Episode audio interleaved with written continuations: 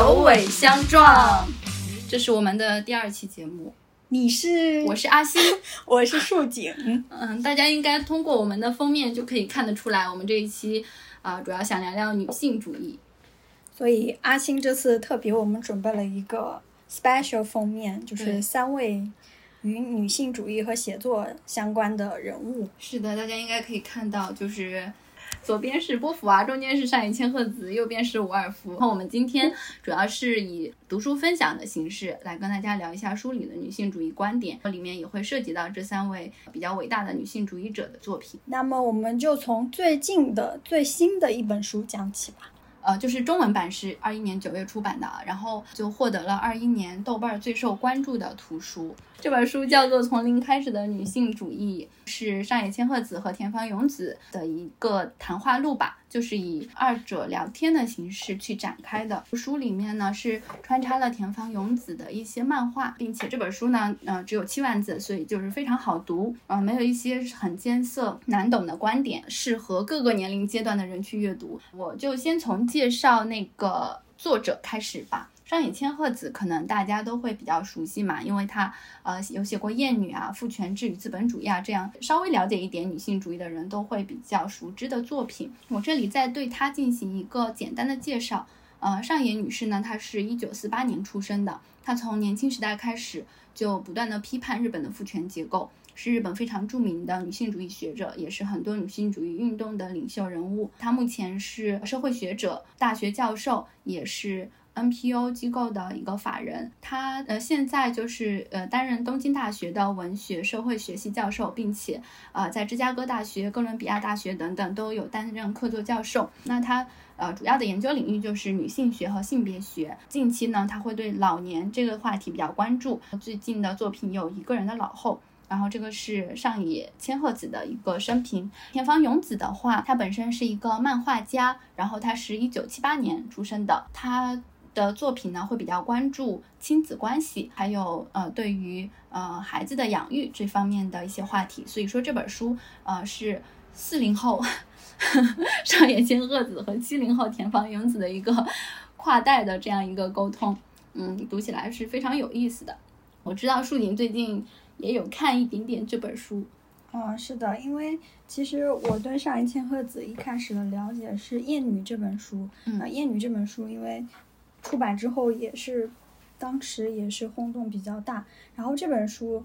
嗯、就是从零开始的女性主义这本书呢，就相对《厌女》来说要没有那么的难读。就是《厌女》可能如果是一个对女性主义完全不了解的人，她初次读的时候可能会觉得有一点点困难。然后这本书的话，嗯、从它的题目就可以看出来是一个入门性的读物嘛。啊、书里面会讲一些我们目前对于女性主义或者说女权主义是存在一些误读的，就是大家可能经常会说，呃，什么又打拳了，或者是谈女权色变，这个都可能是因为对于女性主义的片面的理解所导致的。然后上野在书里面其实有提到两个对女性主义的误读，第一个就是认为女权主义就等于性保守，比如说，呃，你可能有一个男朋友，他们就会觉得你不是女性主义吗？你为什么呀 还 还跟男生在一起？就有这样一种误解。然后另外一个就是，哎，女权主义是不是就想当男人啊？因为自己男性本来就是在社会上会处于一个优势地位嘛，他们会觉得，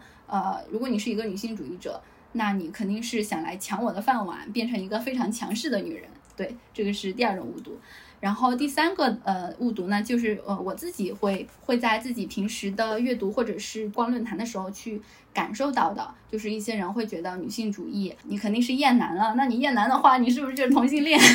你都不是同性恋，你你怎么可能是一个女权主义者？就存在这种这种情况。然后最后一个就是认为女性主义都是不婚不育者，可能有一些人会对于婚姻跟生育会影响到女性的发展这一个观点有一定的感悟嘛，就通常会抒发这样一些观点，就导致了大家都觉得，呃，不婚不育者才是女性主义。如果你有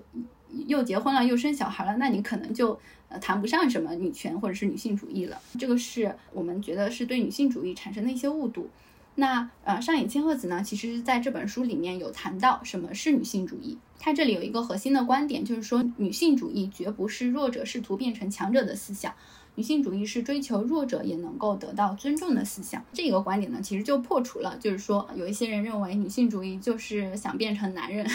这样一个想法。女性其实我们可以体会到是在社会上是处于一种弱势地位的，就比如说啊，在职业上面就会有这样一种情况啊，就是呃，如果说同一个职业有男女两种性别的话，那用来区分的肯定是用在它前面加一个女字，对吧？比如说女司机、女作家，甚至是美女作家，就可以看到好像男性就是正正当当的在这个职业里面，但是。呃，如果这个职业是个女性的话，那就用女来做一个区分。所以，我们从这个角度去看，女性确实是处于一个另外的群体之中的。上野他的观点就是说，女性可能没有作为一个单独的群体，并没有在这个社会上得到应有的尊重。嗯，所以女性主义是需要我们去尊重的这个这样一个思想。嗯，对，因为《厌女》其实是二零一零年出版的，然后这本从零开始是。过了大概十年之后再出版的嘛，那其实这十年之间，因为互联网的就是飞速的发展，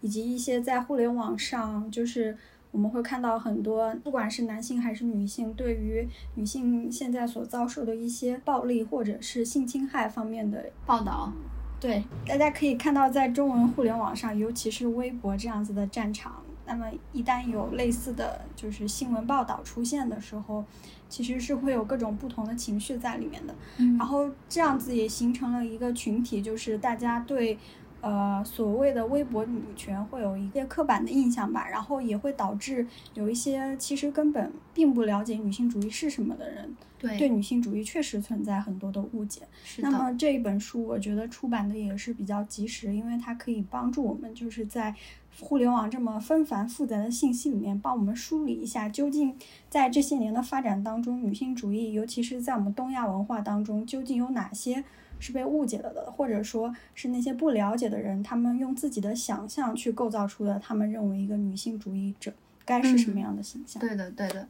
然后这本书里面，首先是给了我们一个，嗯。对于女性主义修正的观点啊，其次，嗯，上野也提出了一个从新的角度去解读女性主义的这样一个观点，就是我们一般都会认为女性主义它是社会层面上追求平权的这么样这样的一个斗争吧，但是他也提出女性主义其实是女人接受自己、爱自己的思想。他说女性主义是自我和解的战斗。出生在这个世界上，没有一个女性是不厌女的。如果真的存在不厌女的女性，她们就不需要成为女性主义者。这一点其实对我的触动还蛮大的，就是给了女性主义这个概念一个新的解读。就它不仅是有社会层面上的意义，它也有对我们内在的意义。就是我们作为一个女性，应该做的就是自我接纳和自我认同，而不是说，嗯，就是对于自己女性的身份来产生怀疑或者是厌恶。我们要意识到，呃，导致我们产生这种厌恶的，其实是一种社会建构。是的，不是我们本身的性格。嗯，是的，就是因为不管是这些社会学家还是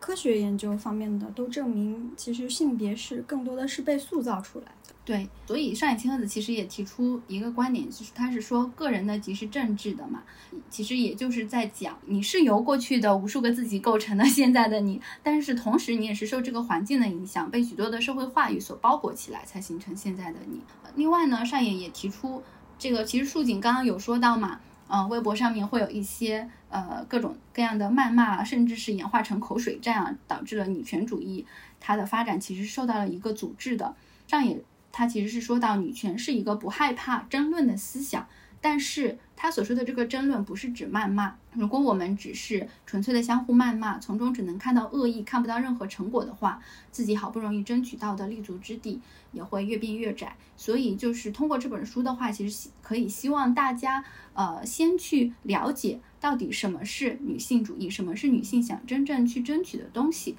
然后用一个理性的态度，可能在互联网上去产生一个良好的对谈，而不要以谩骂的形式。啊，去传播这样的思想，可能是这个对女性主义的发展会非常不利的。嗯，然后这本书呢，其实它是一个，嗯，虽然说是一本很薄的书，但是它从多个方面都有对女性主义的解读。上野跟田芳他们有聊到母女关系呀，啊，生育呀，婚姻呀，啊，然后还甚至还聊到性呀，什么呃什么之类的，其实是对啊，对，还有职场，就是从多个角度去。嗯，解读他们他们各自的生活，然后用女性主义的观点怎么去啊发展一个女性的呃日常生活中的各种状态。其中是有一个呃感触比较深的，就是呃 A 面和 B 面的这个区分。嗯，社会是存在 A 面和 B 面的。那上也说啊，政治、经济、时间、就业这些是社会的 A 面，但是 B 面呢，就是生命、育儿、看护、疾病、残障等等。A 面是可以通融的，B 面却无可取代。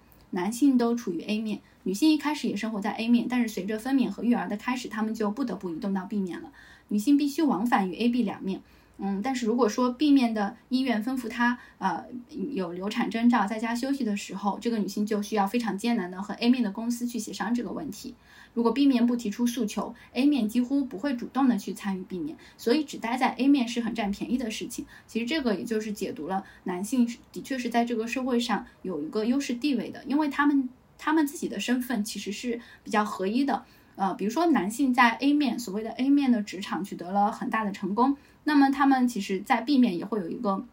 比较良好的评价。但是如果是呃女性呃过分的在于职场，而没有在意到家庭和育儿的话，她没有做到往返于 A 面和 B 面的话，那么他就会在母职或者是呃一个母亲或者是妻子的身份上遭遇到诟病。嗯嗯，可能会被评价为什么不称职的母亲之类的。对，所以就是呃一个要。经常往返于 A 面和 B 面，甚至因为 B 面而无法兼顾到的 A 面的女性，其实是很难在她的人生中去找到自我，并且坚持做一个独立的自我的。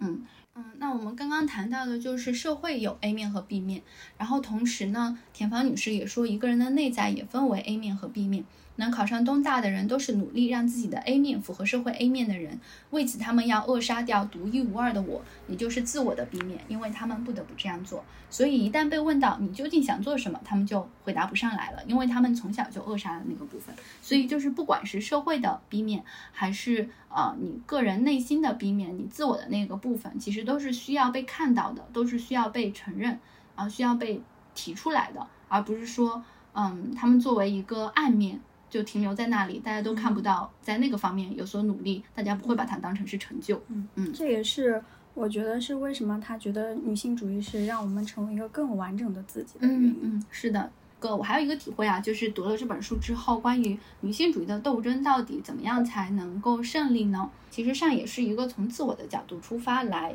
解读这个问题的。他是提出了有这样一个观点啊，就是一人一杀，这个是什么意思呢？就是他觉得你作为一个女性，可能你有一个男性的伴侣或者是丈夫在你的身边，那你就可以用女性主义的观点去影响他啊，然后让他也。同样的变成一个女性主义者，所以她有这样一个观点，就是说声讨丈夫就是声讨男权社会，所以我们每个人都去影响自己的伴侣，嗯，让他们也成为一个女女性主义者。其实这个就是已经是前进的呃一步了。除了我们去影响自己的伴侣之外呢，他们还还有提到这个传承的概念。田芳提到，呃，是不是可以在学校里面？就是设立一门女性主义的课程，但是上野他呃没有说非常认同这个观点，他觉得从家庭的角度来说，其实会更加的合适。你可以去用你自己这个观点去影响你的母亲，在沟通中去影响你的母母辈，然后呢，也可以比如说你有个小孩儿啊，那么从小就告诉他如何去尊重女性，那这样也是一个使女性主义得到传播的方式。那还有一点呢，就是说我们一定要学会发声。嗯，因为我们现在的主社会主流呢，都是其实是一些呃有一种男权男权的主流话语的体系构建出来的。那呃，我们如果不去对抗这种声音的话，可能就什么都没有办法去改变了。上野千鹤子她本身对于女性主义是一个比较乐观的态度。她之所以乐观呢，就是会相信个人的力量是可以推动这个社会进步的。嗯，感受到这一点，我其实有想到。刘瑜女士的一个观点啊，她呃有写过一本书，是叫做《观念的水位》。呃，她是一个政治政治学者嘛，嗯，她会平时去研究一些社会制度一类的问题。她所提出的社会何以进步，其实也是呃个人的进步去推动的。然后她把这个就比喻成水位。她在书里说，我心目中理想的社会变革应当是一个水涨船高的过程。政治制度的变革源于公众政治观念的变化。而政治观念的变化又根植于人们生活观念的变化，水涨起来，船自然就浮起来了。所以，我观察社会变革的动力，不那么关注船舱里有没有技艺高超的船夫，而更关注水位的变化。我这些年的观察心得是，变革观念的水位在在升高。它之所以对我们的社会观念的进步，或者是社会制度更往前发展，呃，保持乐观，其实跟上野也是一样的。他就是相信个人的力量是可以推动这个社会进步的。所以就是我们有的时候会觉得，呃，会看到有一些人的观点，就觉得女权主义不可能是取得胜利啊。其实他这个想法是比较狭隘的，因为你。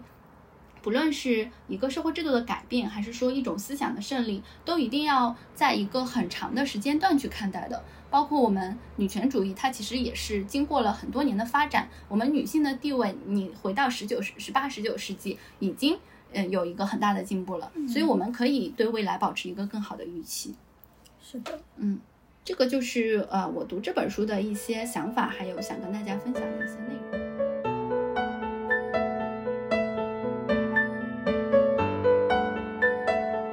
接着让我们树井来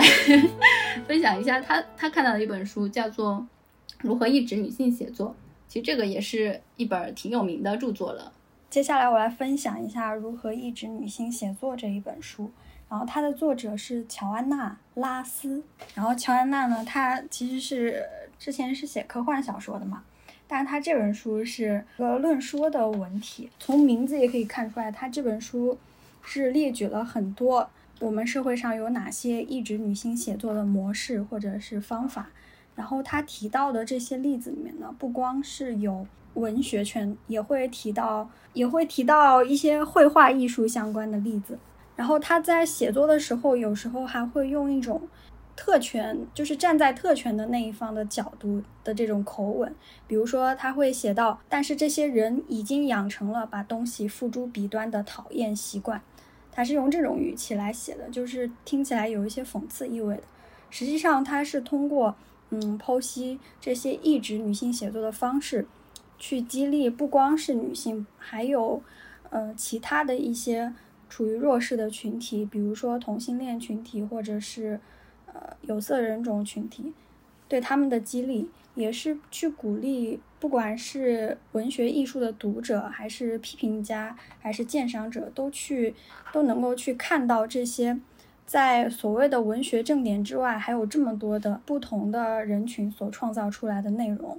呃，那这本书在序言里面呢，乔安娜先是发挥了一下她作为一个科幻作家的特点吧，她就先用一种科幻小说的设定，去解构了一下人类人类社会中。对于性别的偏见，它这里的设定是，就是在星际科学当中呢，有研究表明，某种万族动物存在的差别仅在于生殖生殖能力和身体颜色，而星际当中的这种人种，他们宣称的这种差异，其实是一种可笑的自我欺骗。啊，这个我觉得是直接对人类社会进行了一个隐喻，因为在人类社会当中，我们也经常会有这种。嗯，偏见就是男女的性别，呃，生理性别上的一些差异，会让给他们能够达成的成就这种能力造成一些影响。那么这种影响真的会存在吗？呃，我就去查了一下关于男性和女性的大脑差异的一些研究，然后最新的一些研究的结论里面呢，可以看出呢，其实，呃，不管是在智力上还是情绪波动的程度上。以及性格特点上面，男性和女性的大脑在这些方面都没有特别明显的差异。啊，比如说关于智力的研究，啊，我们可能会认为男性的智商普遍的比女性要高，就是在我们的这个社会的教育之下，嗯，但实际上，先不说这个智商智商测验的这个标准究竟如何，如果按照某种标准去测测试的话，会发现他们的。智商的平均值其实没有太大的差异，但是他们擅长的东西确实是有区别的。比如说，男性可能更是偏向于运动、空间、视觉这些方面，然后女性在嗯社会认知和语言理解方面会更擅长。但是我们通常会觉得他们这些擅长领域的差异是不是天生的呢？其实跟智商没有太大的关系，是因为他们在大脑的使用上有自己的偏好。然后这种偏好就会导致他们在自己擅长的领域上不同。然后如果看仅看智商数值的话呢，女性的智商就是在分布上更加集中，也就是说整体更靠近平均值。然后男性的分布会更离散，就是处于两端的个体会更多，也就是说会有更多的智商特别高和智商特别低的人群。这个是关于就是男性女性大脑的这个智力的研究。他们这个是嗯取的年龄段是有什么？呃，年龄段我记得是横跨了横跨了三十九岁吧，反正就是从青少年到迟暮的人群都有。嗯，所以就是从普遍的角度来讲，男女的智商没有什么区别，只不过是他们擅长的领域有一定的差异。对，嗯，所以，嗯，既然男女的 智商没有没有什么差异的话，其实他们在职场表现上面，应该就是如果说各自都找到自己擅长的那个职场的领域，他们其实所应该所受到的，呃，待遇或者是说对待应该是相同的。但是我们在职场上的感受就是说，不管是呃，除非是一些女性，呃，确实是偏多的地方，比如说护士啊这种职位，嗯，在其他的一些职位上，好像都是男性会比较受到偏偏爱，就是他们找工作都要更容易一点。但是按照你的这个研究，就是即便是啊，我们受到了一些嗯后天的训练，所有了不同擅长的领域，其实我们呃做好这个男女分工，就是不管是男性还是女性，都可以在职场上有很好的表现的。然后乔安娜还，呃，提出了就是人们去抑制女性写作，并不是通过一些正式的禁令去抑制，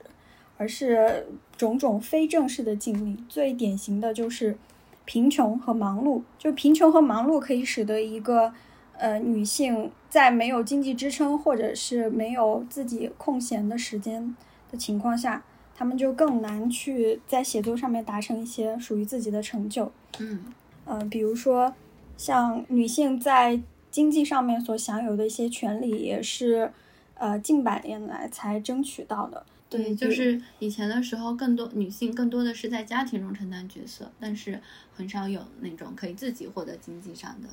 利益的情况。对，嗯，甚至是他们在婚后也可能处于一个一无所有的状态。对，比如说英国在十九世纪的时候。呃，十九世纪绝大部分的时期，英国女性她们都是，呃，如果结婚了的话，都处于一个一无所有的状态。然后在一八八二年的时候呢，英国才有了已婚妇女财产法，但这个进度已经是，呃，在全球范围内看起来，在当时已经是最先锋的一个状态了。在英国出具了之后，后面才有了东亚世界跟上他们的步伐。然后乔安娜还提到了一个抑制女性写作的方法，就是通过自欺欺人的方式。因为这些抑制的手段，从逻辑上来说，如果把它抛开看的话，是非常荒谬的。但是有很多人却毫无意识的就相信了这些手段。这个就是因为，嗯，特权特权阶层他们并不清楚的知道他享有的特权是什么，反而会自欺欺人的为他们自己。遵循传统而感到高兴，好像自己是做了非常道德的行为，或者是他们明知道自己有意不去知道，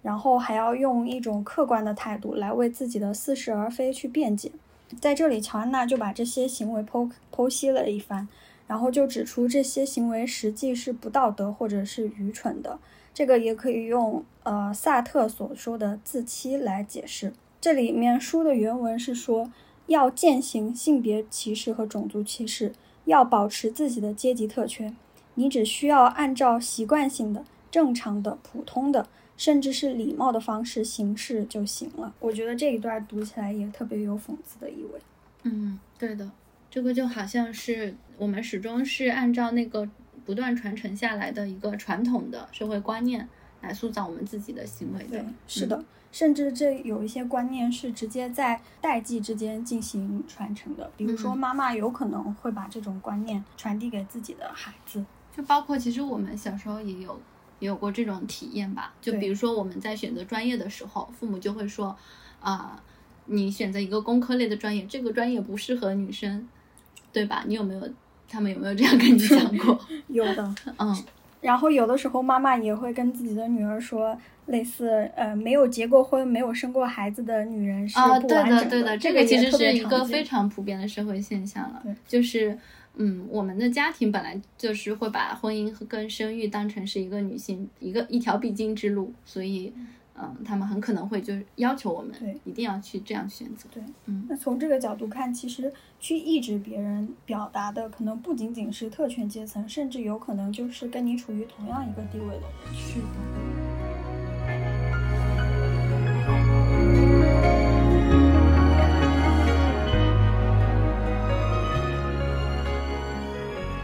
那其实，呃，如何抑抑制女性写作？我们封面上的三个人物，其实他们本身都有一些著作嘛。下一个要讲的这个波伏娃，她其实是一个有被这个社会所抑制，但是她凭借自己非常强大的内心，嗯、来战胜了这些抑制的力量的一个典型人物。啊、然后我下一本书就我想给大家分享一下这一本《成为波伏娃》。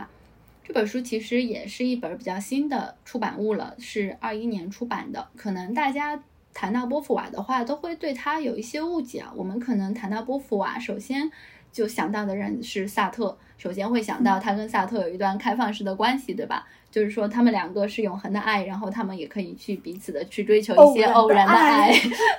然后这个是第一个会想到，第二个就是会想到他写了第二性。然后其他的其实都是一些模糊地带了。那这本书呢，其实是根据啊、近期曝光的一些波伏娃的信件，还有他的早期日记等等的这样一些材料，来去撰写波伏娃的一生。嗯，然后呃，我也是照例讲一下这个作者吧。作者叫凯特·科克帕特里克，他是在包括伦敦国王学院、赫特福德郡大学和牛津大学呃都有过任教，讲授哲学和神学。他本身是一个研究萨特的专家，所以他对存在主义哲学也有非常深刻的见解。然后他写这本书的话，就是我们就可以不只是从呃可能波伏娃的情事，或者是他的一些呃生活上的私史去认识他，也可以从他的哲学观点上去更加深刻的了解他。作者他是呃怎么看待自己写的这本书的呢？在序言里面有讲到，他说这本传记正是要讲述波伏娃是如何在成见和偏见里苦苦挣扎并勇敢反击的。其实这个就有回应的如何抑制女性写作那本书，我们也可以把波伏娃当成是一个去反抗这种偏见的一个榜样吧。然后他也说到，我写这本传记并不奢望能够看到一个真正的波伏娃，因为任何传记都不可能用上帝之眼去看待一个人的一生。我写作这本书的出发点是想找到一条新的出路，既不会割裂地看待波伏娃的生活和作品，也不会只聚焦于他的私人生活。在作者的评价里面呢，其实波伏娃是一个非常活生生的人。他有讲到他踌躇满志，他也会自我怀疑，他有意气风发，也会有万念俱灰。他有求知若渴，也会有自情纵欲的时刻。这本书其实是一个可以让我们非常全面和立体的了解波伏娃人生的一本著作吧。虽然作者，嗯，他自己也说到，我们呃，就是不可能通过后人的记载去完全的了解一个人，但是我觉得他也带给我很多启发。然后我想首先来跟大家一起去回顾一下波伏娃的这一生是什么样的一个状态。嗯，就简单说一下啊，波伏娃呢，她是呃一九零八年出生在一个比较算是上层阶级的这样一个家庭。他的父亲是一名律师，但是在波伏娃童年的时候，他的父亲的律师生涯就遭受了一个滑铁卢，所以就是呃这个家庭有一定的没落。他的母亲呢是一位非常虔诚的基督教徒，但是波伏娃自己在成长过程中，他会经常去追寻一些关于自我的、关于生命和爱的话题，然后他逐渐的，嗯，不再去相信有上帝的存在啊，他其实成为了一个无神论者。呃，我们都知道波伏娃她其实有一个存在主义女王的称号，她从小。就会对哲学比较感兴趣。她在二十一岁的时候就去参加了法国的哲学教师资格考试，并且在这个考试里面呢，他是取得了第二名的成绩。然后他就成为了 第一名是萨特，第一名是萨特。但是当时，当时这边有一个故事，就是当时萨特其实已经二十四岁了，而且是第二次参加这次考试了。嗯、所以我们可以看到，其实，在智力上面，波伏娃好像还是略胜一筹。哎、对。嗯，然后他就变成了一个大学教师，真的是非常年轻的一个年纪啊，就成为一个哲学教师。但是波伏娃一生的志向，他其实是想成为一个作家的，所以他一生都没有停止过去阅读和写作。我觉得这是非常值得敬佩的一点。然后讲到就讲到波伏娃跟萨特的这么一段开放性的关系啊，这本书里面呢。其实更多的会讲述到波伏娃跟其他人的一些关系。大家可能有听说过，波伏娃在他的任教过程中有跟他的三名女学生发生过恋爱关系，然后他也有自己，嗯，后面发展比较稳定的几个情人。然后一开始是跟呃萨特的学生博斯特啊在一起，后面的话他呃。去美国游历的时候，结识了一位呃芝加哥的作家阿尔格伦，然后他跟阿尔格伦之间其实产生了非常深刻的爱恋，嗯，然后主要就是 就是他们在身体上和心灵上都非常的和谐，然后阿尔格伦也有跟也有跟波伏娃有几次求婚，但是呢，波伏娃真的是一个嗯非常了解自己究竟想要什么的人，他知道跟阿尔格伦结婚之后，他可能要去芝加哥。然后他可能就要放弃自己在巴黎的这种阅读和写作的生活，所以他并没有答应他的求婚。然后波伏娃大概在五十多岁的时候遇到了小他二十几岁的那个朗兹曼，他朗兹曼就一下子被波伏娃这种独立的人格征服了，所以他们有一个嗯，其实可以说是忘年恋吧，姐弟恋。嗯，其实朗兹曼他一生都都是非常支持和追随波伏娃的，就是一直陪伴到波伏娃去世。嗯，那波伏娃大概是在。呃，一九八六年吧，他七十八岁的时候去世的。他去世的时候正好是萨特呃去世的基本上八周年的时候。除了这些之外呢，波伏娃她呃作为一个女性主义者，其实这里面也是有一定变化的。她虽然在呃四十年代的时候书写了《第二性》这本书，但她一直没有承认过自己是一个女性主义者。一直到七十年代女性主义的思潮逐渐起来，她在那个时候开始更多的参与政治运动。嗯，这个时候她才公开承认自己是一名女性主义者。那这个我们会在后面就是专门的去聊一下她的一个思想的变化。刚刚就是对于波伏娃这一生的一个简单的回顾吧。其实我们刚刚有讲到嘛，大众对于波伏娃有一些误读，可能我们现在提到她，呃，一个是想到她跟萨特的关系，第二个就是想到第二性。那其实，在波伏娃去世的时候，当时。嗯，媒体对他的报道是一个更加严重的误读。我在这里就是摘取了一些书里的呃描述啊，一个是在萨特去世的时候，嗯，书里说到，《伦敦时报》在宣布萨特死亡的第一篇文章中没有提到波伏娃，完整的讣告将他介绍为萨特最亲密的朋友之一，成为他的情妇和一生的政治、哲学和文学盟友。《卫报》的讣告中也没有提到波伏娃，只是说在朋朋友和门门徒的帮助下，萨特独自在巴黎度过了晚年。在全部的讣告中，波伏娃并不在他学习的天才知识分子群体中，而只是因为他们的终身结合被提及。尽管萨特的一些讣告完全没有提到波伏娃，但是波伏娃的讣告却一直都在提到萨特，有时甚至篇幅很长，把写波伏娃作品的篇幅压缩到令人震惊的程度。伦敦的《泰晤士报》宣称萨特是他的导师，嗯，但其实萨特跟他只是同学关系啊，而且，嗯，而且。嗯，是波伏娃其实是在哲学思想上一直对萨特有影响的。这个萨特他本人也有公开，嗯，公开承认过。第一本出版的小说《恶心》其实是是波伏娃一直在帮他出主意。比如说这这个文章，他之所以没有变成一个大部头大部头的哲学论著，而是以小说的形式出版，其实波伏娃呃给。给他的一个建议，然后萨特每一次去出版小说，也都会先去呃找波伏娃一起去讨论和修改。就是他会说，嗯，如果波伏娃没有看到他的著作，他是绝对不可以出版的。所以，嗯，他们其实是其实更多的是一个思想上的盟友的关系，而不存在谁是谁的导师这种情况。嗯，然后在《纽约时报》上呢，我们读到萨特鼓励了波伏娃的文学抱负。并鼓励他深入调查女性受压迫的问题。但是其实，呃，成为一个作家，有一个文文学梦，是波伏娃很小的时候就树立给自己的一个一个目标和理想吧。其实跟萨特的关系也不大。啊然后《华盛顿邮报》呢，倒是正确的肯定了波伏娃的哲学家身份，但也称他是萨特的护士、传记作家以及充满嫉妒的情妇。这个就其实还挺过分的，因为萨特和波伏娃他们两个其实。呃，说是爱情，其实更像是友谊，友谊吧。书里面提到，他们可能在相识十年之后就没有过身体上的、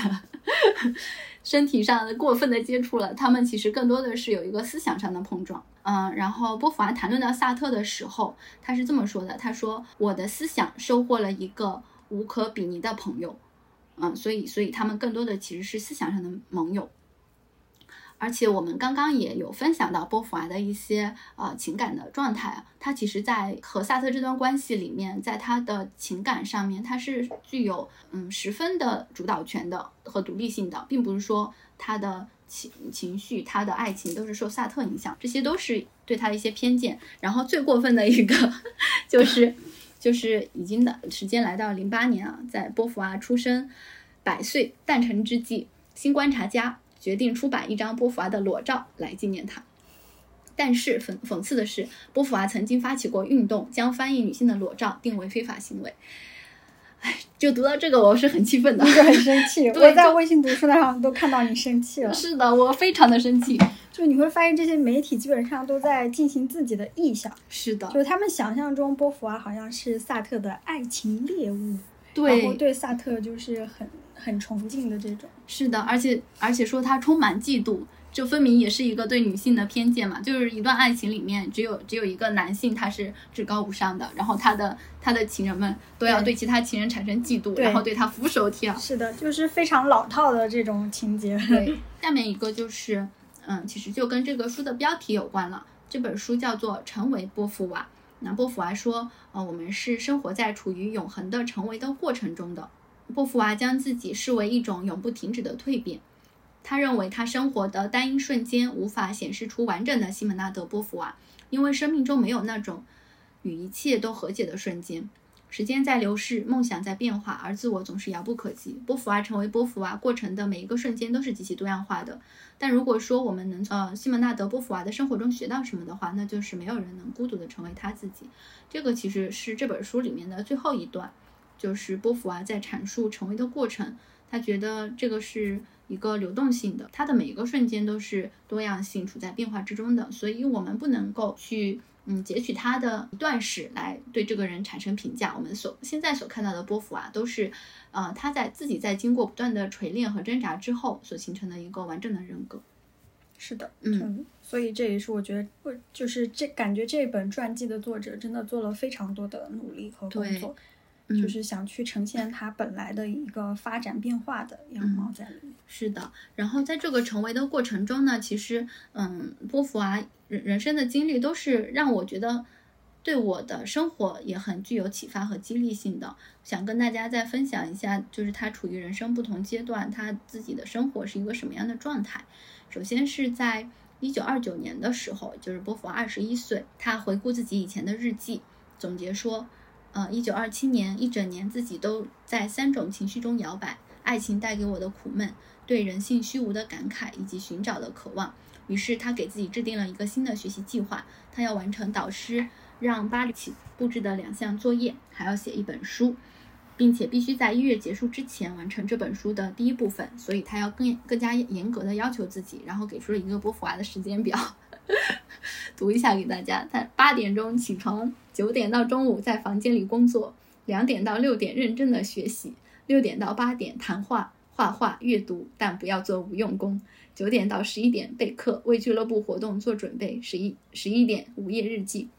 就是他把自己人生的每一个时刻都安排的明明白白。就是波伏娃，其实他人生中的每一天基本上都是处于一种工作的状态，可能一年当中会有。呃，集中的一两个月，他会给自己放一个假，跟朋友一起去徒步什么的。但是其他的时间，他都一定把自己限制在工作状态里面，因为他是有一种写作的理想在的。而且他有一个点，就是他每天都坚会坚持写日记。他说，他之所以写下自己的人生经历，是希望展现出变化和成熟的过程，以及他者和自我不可逆转的老去。关于他那个写日记，我感觉他的人生就好像是。被他自己所书写和记录，这是一个很奇妙的过程，就有点像他的，他都在用自己的行动去践行他的一生，有甚至让我觉得这是好像是一场行为艺术。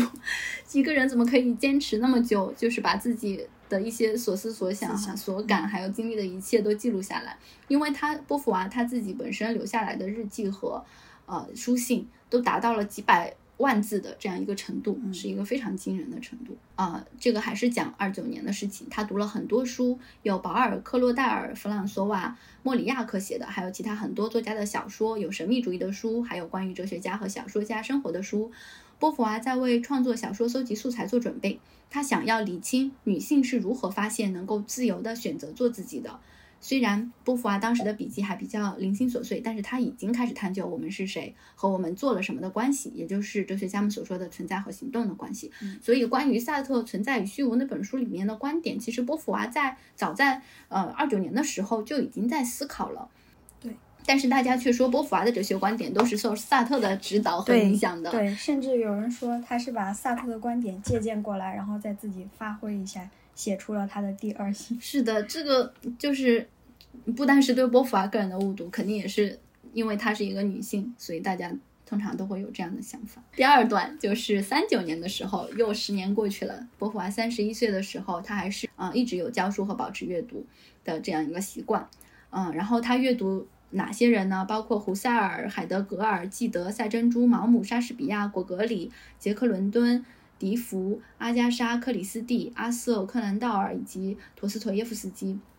就是他的阅读范围其实非常广泛的，包括我们之前有提到过，他嗯，就是读各种各样的，包括小说，包括传记，他什么都读，而且波伏娃他自己的创作也是非常多样的，他有创作过哲学类的书，有写过呃长篇和短篇小说，也写戏剧，也写也写各种文学评论。所以他他的一生，他的阅读，他的创作都是一个非常丰富的状态。六八年的话，波伏娃是六十岁了，然后这个时候他已经进入到一个老年的状态，他所关注的事情也发生了一个变化。嗯，当时波伏娃已经想了好几年，准备写老年的书了。嗯，但是当他开始认真的研究并开始寻找关于老年的书籍的时候，他惊讶的发现他能找到的资料实在是少之又少。在国家图书馆的目录室里，他发现了爱默生和法盖的文章，然后慢慢的编了一个参考书目列表。波伏娃阅读法国的老年学期刊，从芝加哥订了很多英语期刊和书籍。他以前的同事克洛德·列维斯特劳斯帮助波伏娃查阅法国学院的比较人类学资料，这样他就可以。研究探讨整个社会中的老年人地位的专题论文，波伏娃日复一日的做他的研究，就是我们可以看到，即便到了退休的年纪，六十岁，他还是没有放弃，就是他对他自己呃所经历的一切的探求啊，因为他。波伏娃其实也是比较恐惧变老的，所以他也开始探求这个很少有人关注到的领域。其实老年也是作为一个弱弱势群体存在的。嗯，波伏娃就是自己会关注到这些东西，他从来都没有放弃过去呃做他所感兴趣的一些研究。然后就是波伏娃去世的时候，一九八六年，这个时候呢，其实呃波伏娃和萨特他们都是会有。饮酒的习惯，即便他们自己的身体很不好，然后还会呃吃一些呃让自己保持兴奋、精神高涨的书来支持他们呃的药来支持他们的创作。对不起，虽然他们也可以把他们的阅读称为吃书的过程，吃很多吃很多那个兴奋剂的药啊，嗯，保持他们创作的热情，嗯，然后所以说呢，萨特当时就是很多疾病缠身，导致他去世了。然后波伏娃呢，也是经历了萨特。之前所遭受的所有的问题，包括肝硬化损伤、体液潴留和肺水肿，他同时还有糖尿病和动脉损伤，就是就是这个情况下，呃，他在经历了手术之后患上了肺炎，被移到重症监护室。就是在这个期间呢，他还试图说服女按摩师不要投票给极右翼 民族主义者，因为波伏娃他在老年的时候是一直参与政治运动的嘛，我们知道他是自由主义的一个呃左派的这样一个人物，所以他。即便是在他病入膏肓的时候，他还没有放弃为自己的这个派别去争取政治权利。我们就可以说，他真的是一个斗争了终身的人。嗯嗯。但是第二天，《世界报》宣布了他去世的消息，标题是“波伏娃的作品名过其实”。此处应有一个白眼。嗯，然后，然后分享这些呢，就是就是也是想让大家更加直观的去了解到波伏娃所谓的这样一个动态的成为的过程，就是他的一生里面，包括他不断的去阅读，不断的去书写，写日记，然后呃，去他年轻的时候会思索思索自己是什么，然后。爱是什么？自由是什么？到后来他会想女性到底处在一种什么状态？再后来他探求到老年的问题，最后他在更加的、更多的以自己的影响力去呃参加一些政治活动。嗯，就是他他其实一生都是处于一种变动状态，而且从来没有放弃过对于呃自我和他所感兴趣的事情的追求。我觉得这个嗯会给我们的生活以一种指导和激励吧。嗯嗯嗯，然后我们之前其实也提到啊，波伏娃并不是说她在写作第二性的时候就已经觉得自己是一个女权主义者了。她在表达的时候，她有呃自己公开说过，为什么直到七十年代她才会觉得自己是一个女权主义者。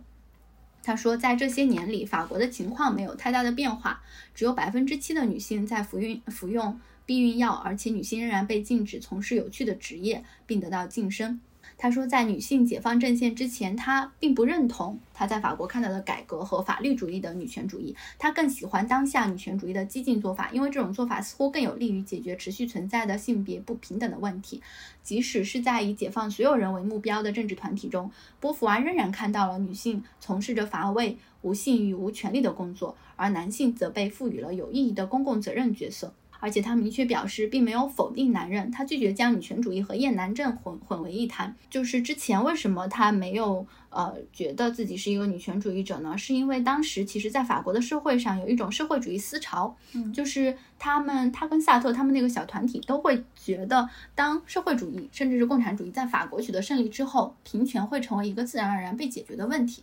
但是当他年纪逐渐变大的时候，他 看到了很多女性仍然面临着。很大的困境，然后这个时候他开始以一种激进的做法参与到政治斗争中，帮助女性用他的影响力去争取一些权益。这个时候他开始承认自己是一个女权主义者了，并且，嗯，他还去否定自己以前的思想，就是不害怕去批评过去的自己。这个是波伏娃成为女权主义的过程。我最后还想跟大家再分享一下，因为，呃，波伏娃毕竟他是一个哲学家嘛，但是很多人都对这个好像。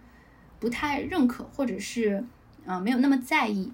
嗯，其实波伏娃他对存在主义有着很多的哲学思考。他在十八岁的时候就已经在，呃，思考自我的问题了。他把成为自我分为两个方面，一个是由内而外对自我的审视，一个是从外向内对自我的观察。其实这个就，呃，有点像，嗯，萨特里面观点的存在和他者之间的关系。就是其实，其实波伏娃十八岁的时候就在想这个问题了。但是萨特那本书 出版的很晚，然后，嗯，这里有提到波伏娃的一个核心的哲学观点，他说每个人都处在一个特别的环境中，存在于一个特别的身体、特别的地点和时空里，存在于和他人的关系连接中。这种处境的种种变数影响着他们想象自己在世界上的位置的能力，而且这会在一生中随着时间的流逝而产生变化。此外，几个世纪以来的性别偏见和歧视。也一直在影响着女性的处境。真正的问题是，大千世界里到底什么是我们应该去在意和有所作为的呢？他对于这个问题的答案是我们的行动。嗯，这个就是波伏娃一生都在用写作去践行着自己的呃观点的一个一个阐释吧。就是他会觉得行动是呃非常重要的。在波伏娃的观点里面呢，哲学也跟个人的生活是。分不开的，有些哲学理论，我们可能会觉得它好像是虚无缥缈，离我们的生活很远。但是波伏娃其实他追求的就是一种能够与生活相伴的哲学，能够更好的指引我们生活的哲学。然后我们知道萨特他他的存在主义的观点其实是他觉得自由是无限制的，但是波伏娃其实跟他是有一个分分歧的，他觉得我们和他人的选择是相互制约的，所以萨特的所谓的这种呃有一种无限制的自由，在波伏娃看来是要需要尊重他人的自由，必须以道德的方式去行使的自由，所以波伏娃更加去承认他者的凝视是对我们有着一定的影响的，但是呃萨特却。嗯，他的一个主张就是说，我们每个人都，呃，都会有自己的主体性嘛，所以他提出了他人即地狱这样这样一个观点，就是他会认为，呃，每个人都是认为自己是主体，对方是客体。那么在我们这样两个人相遇之后，我们都会去争夺作为主体的这样一个地位，所以人和人的相处必然伴随着争斗。但是波伏娃他会更加的。呃，觉得其他人对我们的影响和对我们的凝视，其实也是塑造我们的一部分。我觉得这个也跟呃男性跟女性的处境有一定的关系吧，因为毕竟女性所受到的社会凝视要更多一点，所以在波伏娃看来，她的自由所受到的限制也会受到，嗯，也也也是有他人影响的这个部分。嗯，然后这个就是一些他存在主义的观点，简单的跟大家分享一下。最后就是。有一段波伏娃对于女性主义的论述啊，就是在她的作品《第二性》里面的，我觉得呃她说的很好，所以想跟大家念一下。嗯，波伏娃指出，在一个把女性他者化的社会里，男性处在有利地位，不仅仅是因为他们所获取的利益。还因为男性内在的感受，从童年开始，男性就可以自由自在的去追求和享受自己的事业，从来不会有人告诉他们，他们想追求的事业会和自己作为情人、丈夫以及父亲的幸福相冲突。他们的成功从来不会降低他们被爱的可能性。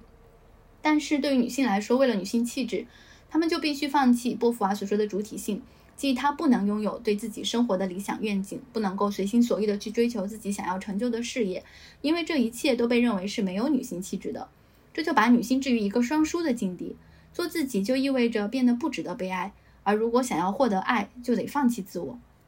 萨特曾写道：“作为人类，我们注定要获得自由。”波伏娃再次写道：“作为女性，我们注定要感到分裂，注定得成为分裂的主体。”那在这里，其实就是波伏娃提到了女性作为爱人和母亲的自我，和他们在更广阔的世界里想成为的自我，女性一直是在这两者之间进行一个撕裂和挣扎的。其实这个就有点回应到上野千鹤子所说的那个 A 面和 B 面的关系，就是男性可能他自己本身就有一种统一性，但是女性必须要往返于 A 面和 B 面之间，成为了一个一种呃感受到更强烈的一种分裂性。OK，这个是我想要跟大家分享的一个女性主义的观点了。嗯，这本对这本书的话，我觉得呃大家可以嗯。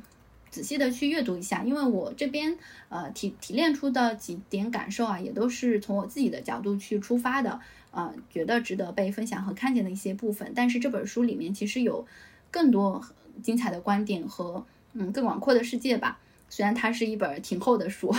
但我觉得是非常值得大家去仔细阅读的。我觉得我有机会的话，可能也会再去读第二遍。下面的话就是来到下一本书啦。其实，其实要说的这个人呢，他对波伏娃的影响也蛮大的。波伏娃就会经常读啊伍尔夫的书，并且他形容这是一种能够回归自我的解药。所以，我们下面想要分分享这本伍尔夫的《一间只属于自己的房间》。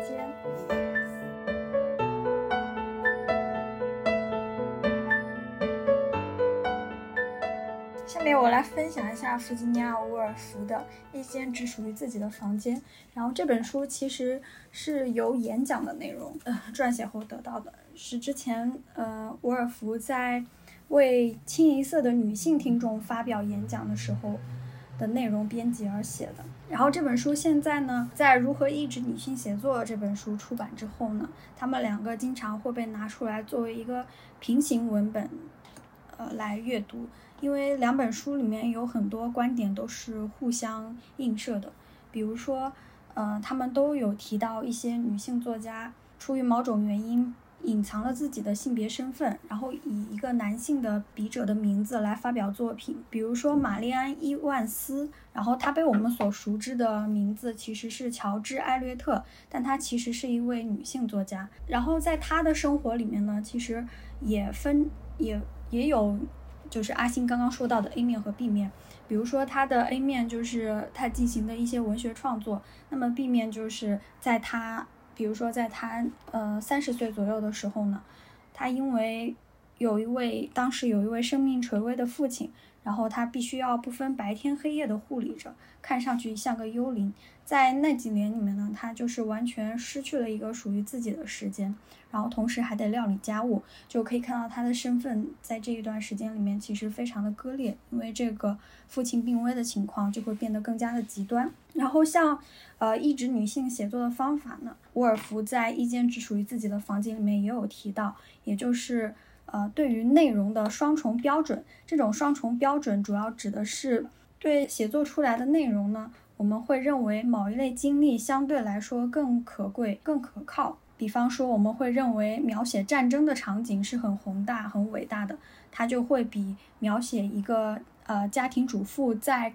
客厅里面与她的家庭生活相关的场景会更加的重要。比如说，这本书里面有提到。足球和运动非常重要，追求时尚和买衣服则琐屑无聊。这些价值观呢，不可避免地从生活转移到了小说当中。评论家会这样假设：这是一本重要的书，因为这是关于战争的书。至于这本书无关紧要，因为写的是女人在起居室里的感情。嗯，然后这本书的名字呢，一间只属于自己的房间。呃，在这里，房间其实代表的是一种可以独立思考的空间。像前面乔安娜拉斯有提到，对于写作的意志有两种非常典型的的方式，那就是贫穷和忙碌。在我看来呢。就是自己的房间，它的象征意义不不单单是一间可以用作创作或者是写作的这样一个房间，呃，它更多的是一个空间，能够把女性从客厅或者是家务琐事当中去抽离出来，然后能让他们去拥有一个去体验更加广阔的生活的可能性。因为影响女性写作的呢，不光有金钱、物质、时间、权利这些东西，还包括文化观念、社会风气。呃，以上的这些因素呢，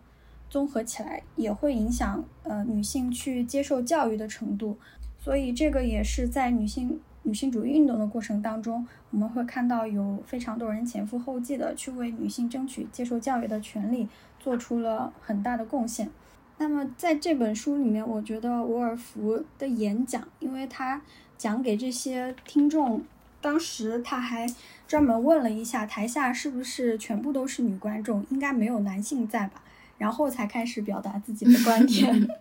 对，然后这些内容放到今天来看的话呢，也是非常的具有意义，因为它依旧是号召我们去，嗯，女性能够去做自己和表达自己，能够独立思考。那结合前面的如何抑制女性写作的话，我觉得不光光是抑制女性写作，他们所探讨的问题其实是如何去抑制一个比较弱势的群体去进行属于自己的表达和创作。嗯，那我觉得对我们的启发就是，我们可以去从一个反面，如何去和这种抑制的行为，或者是无形当中的这种压制去做一个斗争。那可能就要从一些很小的。行动上面入手，呃，比如说，必须要相信，属于女性独有的经验，其实是和男性独有的经验是同样珍贵的，并不存在说男性能够体验到的一些经验就是更宝贵的。然后现在就不管是中文的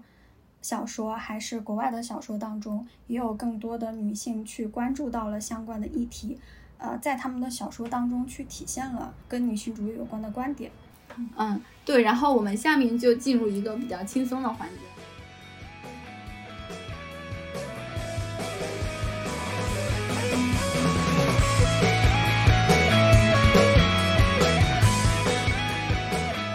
因为刚刚我们就是聊了一些呃比较有代表性的。女性主义的作者所书写的，包括传记啊，包括访谈啊，或者是演讲啊，这么一类性质的书，其实都是有一种强的观点输出的作品。然后我下面想跟大家分享一下我最近读到的两本小说里面的女性主义观点，就是一本是我四月份读的一本书。嗯，叫做《鱼没有脚》这本书呢，其实是啊一位冰岛作家，叫做约恩·卡尔曼斯特凡松，他是一九六三年出生于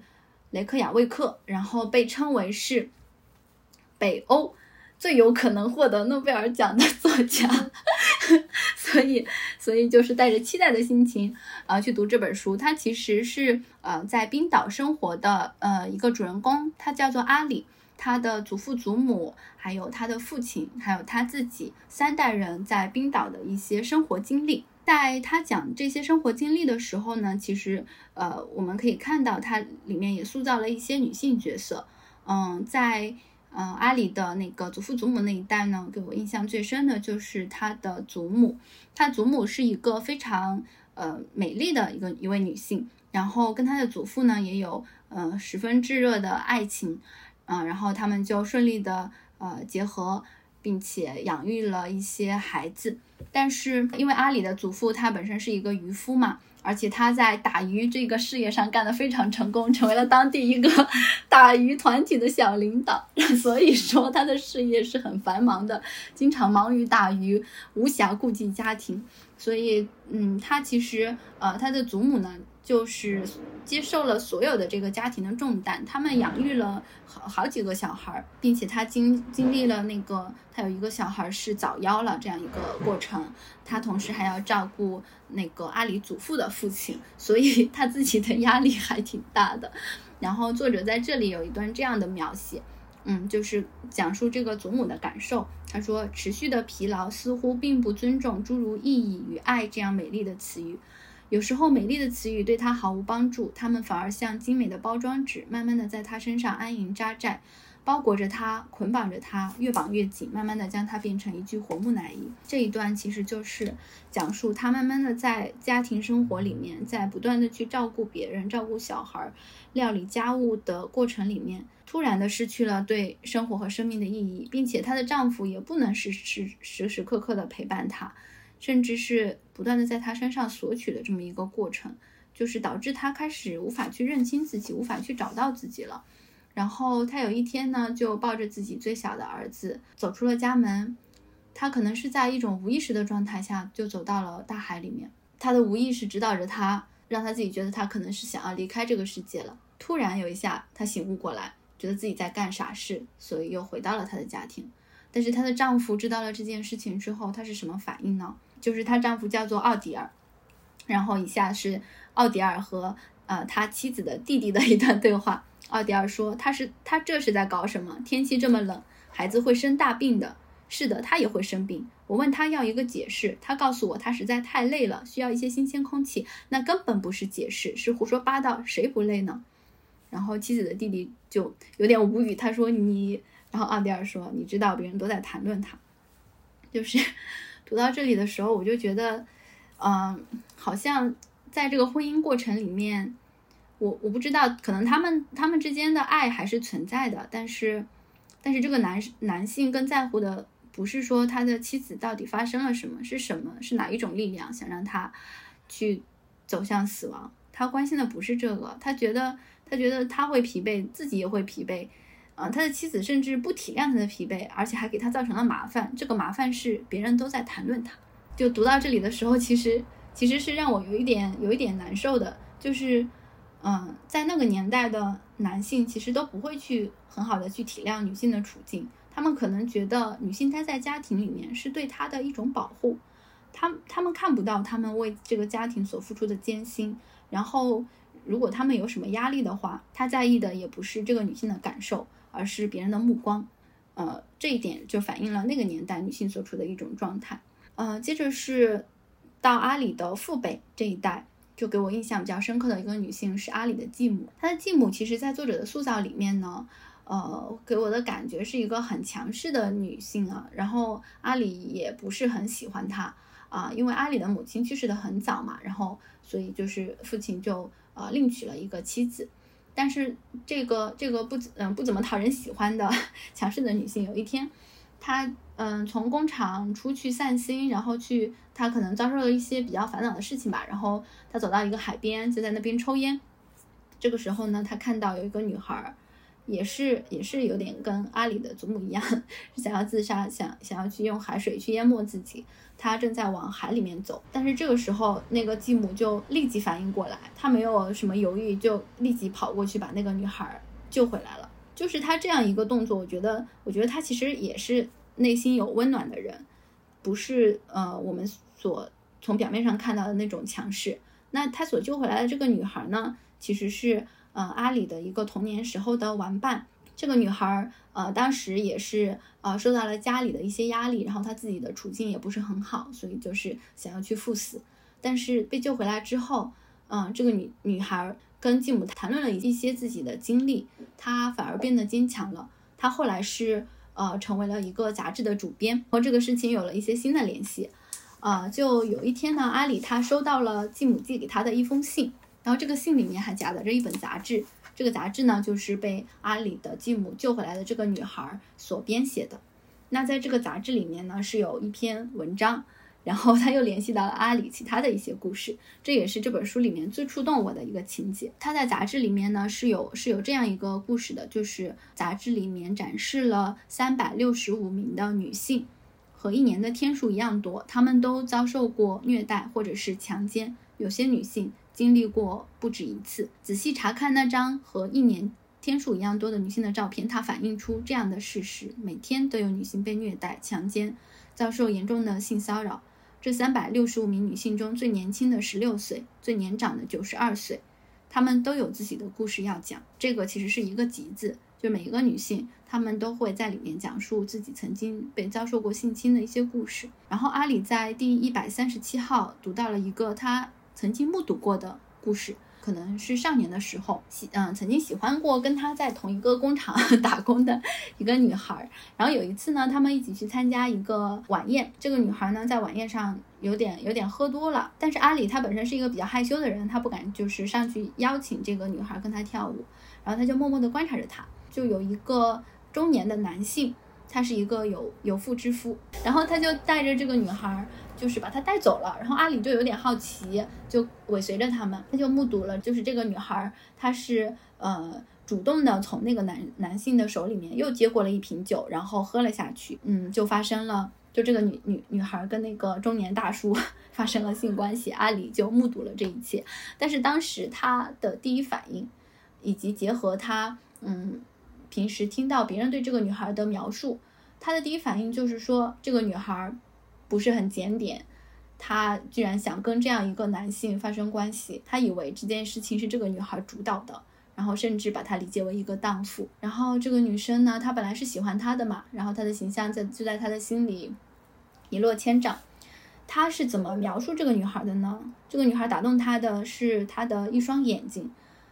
阿里说她有着列侬谱写的左眼，麦卡特尼谱写的右眼。就是是一个像音乐和诗歌一样的女孩，但是阿里的自以为是让她远离了这段感情。但其实那个女孩，根据她自己在这个杂志上的描述，她也是嗯喜欢着，可能爱慕着阿里的。她当时在酒会上是等着阿里去跟她搭讪，去邀请她跳舞的。但是当时她也太紧张了，所以喝了比较多的酒。他在神志不清的情况下被一个陌生男性拉走，并且还被灌酒，然后遭遇到了性侵。事实其实是这样的，但是当时在一个少年的心里面，可能他受到了一些其他的流言的影响，他看到的就只有这个女孩的放荡和污浊。其实他所经历的就是一一次被社会观念所影响的一场偏见带来的严重的后果。直到他三十三岁之后，他才在杂志上读到了这个事情的真相。反正就是一个挺让人唏嘘的故事吧。所以我我读到这个情节的时候。嗯，就还就还感触还挺深的。嗯，我们真的可能是被社这个社会观念捆绑，是是被捆绑着的。然后这个东西的危害性 也挺大的，甚至是它可以摧毁一段本来是双向奔奔赴的爱情，对吧？嗯，它这个背景小说背景设定是在什么年代？因为冰岛算是在这一块算是比较先进的国家。阿里应该就是嗯。我们这个当代吧，但是在这个当代的话，他也已经是一个五十多岁的人了。嗯嗯，就是他小时候的话，可能往前面再推三十几年。嗯，其实这本书也是一本挺新的书，就是好像是今年还是去年才出版的。哦，对，他不是写写写这本书的时候是一三年嘛？嗯。那可能一三年再往前推个三十年，就是八十年代的样子。嗯，因为他们所生活的那个地方也是，呃，也是冰岛的一个小城市，嗯，凯夫拉维克。其实我们我们也能够在我们生活的环境里面感受到，就是小地方可能对于女性的成见会更加的深。嗯，第二本小说的话是，呃，我五月份读的一本傅真的《斑马》。这本书的话其实是，呃。有一种半自传的性质在里面的，呃，傅真呢，她本身是呃经历过三次胎停，然后她自己去泰国接受了这个呃 PGS 技术，然后通过呃试管婴儿的方法，就是后面就拥有了一个女儿。然后她这本书其实就是讲讲到的一个三十二岁的女性，经历了那个三次胎停之后去泰国。通过这个技术去筛选胚胎，同时他在泰国的一些经历，就是从这个角度去展开的。那其实，在书里面呢，它有一些生育观的阐释，我也就是跟大家分享一下，就是书里作者的描述吧。嗯，有一段他是这么说的：由于生理上天然被标记的刻度，第一次月经、怀孕的最佳年龄、卵子质量陡降的节点、绝经的到来。以及社会话语对于女性的规训。二十四岁还不保养就晚了，过了三十岁就很难找到对象了，再不怀孕就生不出了。女性的生命进程由一系列无法回头的事件所构成，这使得女性对于时间更加敏感，总感觉时间像猛兽一样在她们的身后穷追不舍。而男性没有这样的压力，自然也就没有这样的敏感。在他们眼里，青春可以像地平线一样无穷无尽的展开，直到有一天如梦初醒，惊觉自己正在老去。所以，男性更难接受自己的衰老，也更容易被中年危机打垮。如何应对衰老和死亡？怎样确保其人生有意义？忽然之间，他们想到了一个方便的答案：孩子。这个其实是傅真目睹了一些本来是丁克的家庭，他们后来又决定想要一个小孩。嗯，其实更多的会是男性，男性对男性来主导这个决定的，因为他们觉得好像自己能抓住的东西太少了，所以就想要一个小孩。然后在这个过程中呢，可能可能女性无法生育的这样一个事实，就会导致。他们被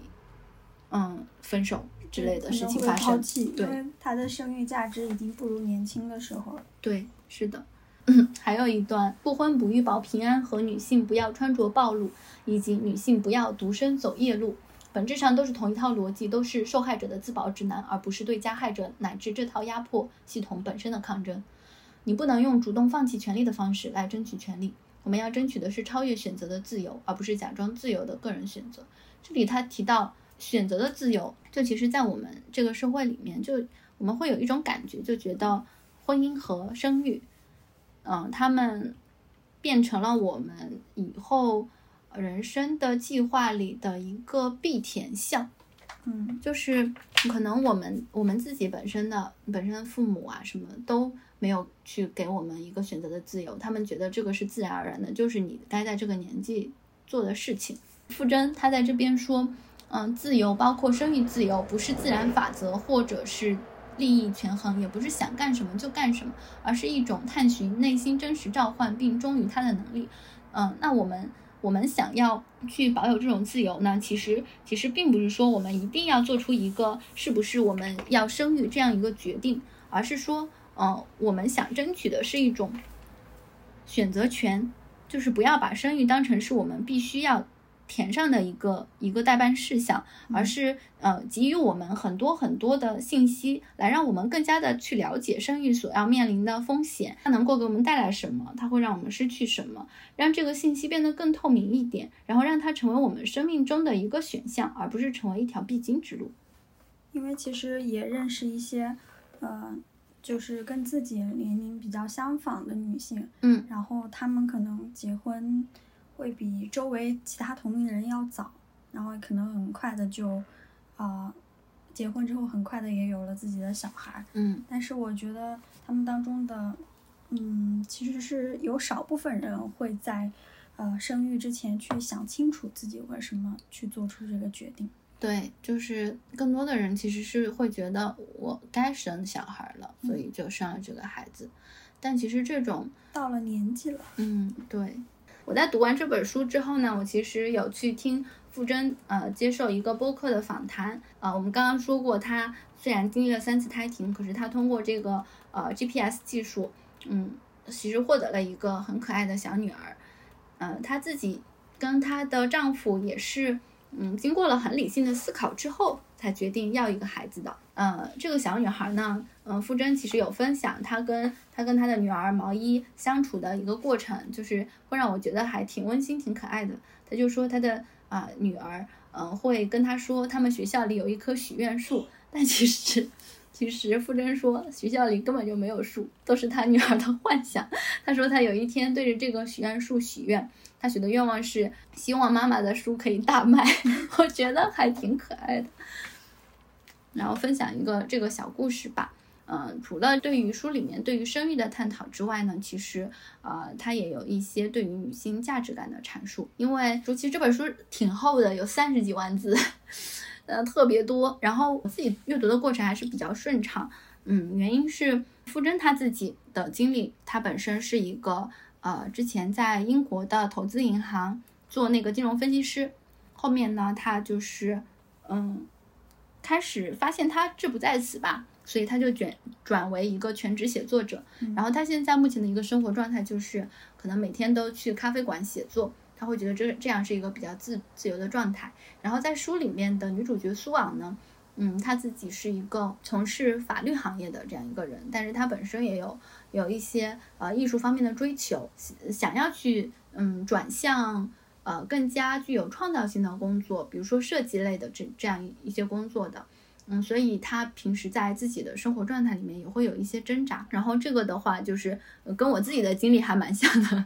但是在书里面呢，嗯，这个女主人公她她没有说就是完全抛弃自己过去的生活。嗯，他最后还是继续在这个法律的行业里面，或者说作者嗯并没有明确的给出一个他最后是怎么选择的。他在书里有。说到这样一个观点啊，他说所有不可调和的元素早已共存于灵魂之中，他注定要承受自相矛盾、反复无常的折磨，在一次次的探索和试错中，不断雕刻着永未完成的自我。就其实我们并不知道苏昂他最后会做出一个什么样的选择，但是我们人生中的每一次经历，嗯，可能它是矛盾的，可能它就是一次试错，但是它也是我们去成为自我的一个必不可少的部分。其实这个他所讲的。呃，苏昂在泰国之行里面的一些经历、一些挣扎，呃，一些呃对自我的思索，其实也是一个他成为自我的一个过程。嗯嗯。然后我们可以回到波伏娃所说的，嗯，做自己并不意味着从出生到死亡都做同一个自己，做自己意味着要在一种不可逆转的成为的过程中，与同样在改变的他者一起不断的改变。所以他是鼓励我们，就是。呃，勇于去探索，勇于去改变的，啊，也也跟那个上野千鹤子的观点一样，他就是说，女性啊，不要成为男性和社会中的好女人，而要成为一个完整的自我，而这个完整的自我，就是在我们呃不断的去接纳和认同自己的基础之上，不断的去探问自身，然后呃不断的去变化，不断的去塑造的，然后这个也是我们很想在这期。呃，播客里面传达给大家的东西，就是我刚刚听你讲了傅真的那本小说之后嘛，嗯嗯，我感觉呃呃，他就是女主人公去泰国的那个经历，有有一点像是一种，就是呃，用了几年的时间，暂时的脱离了他原来所在的那个文化和社会体系当中，然后去看到了一个新的，可能是一个新的世界的可能。然后在在那个异国他乡里面，他可能会体验到一些，嗯，跟原先文化里面不同的东西。我觉得是是不是也在那个过程当中会让他去重新的认识自己之前的一些观念是怎么被塑造出来的？就我觉得可能作者安排这样一个算是比较开放式的结局，也是为了向想向我们展示，就是他的人生在之后还可以会有多种。多种可能性，就是他一直在这个过程当中去寻找到，怎么样才是真正的成为自己。嗯，对，因为泰国它本身是一个比较混乱的状态嘛，就是混乱。对，因为它里面什么人都有，嗯，就是嗯很多国家的人在里面鱼龙混杂，然后虽然他们的。等级制度很森严，但是你可以看到每个人都是很自在的，就是在那种多元化是对，在那种街市里面随便溜达啊什么的，嗯嗯，就是是一种较为轻松的状态。里面有出现一个人物，他说你可以在泰国找到奇迹，就是你在泰国的话，你可能。不会遭受到那么多人的凝视，就是你一定要被按在那个你要成功，你要成为一个怎么样的人，你要在事业上取得成就这样子的轨道上，无论你怎么样发展，他们那边的人都会给予你尊重的，就是他们那边有一种微笑礼仪，就是你说什么我都会微笑一对。好，那我们今天的分享就到这里吧。好的，好，大家拜拜，拜拜。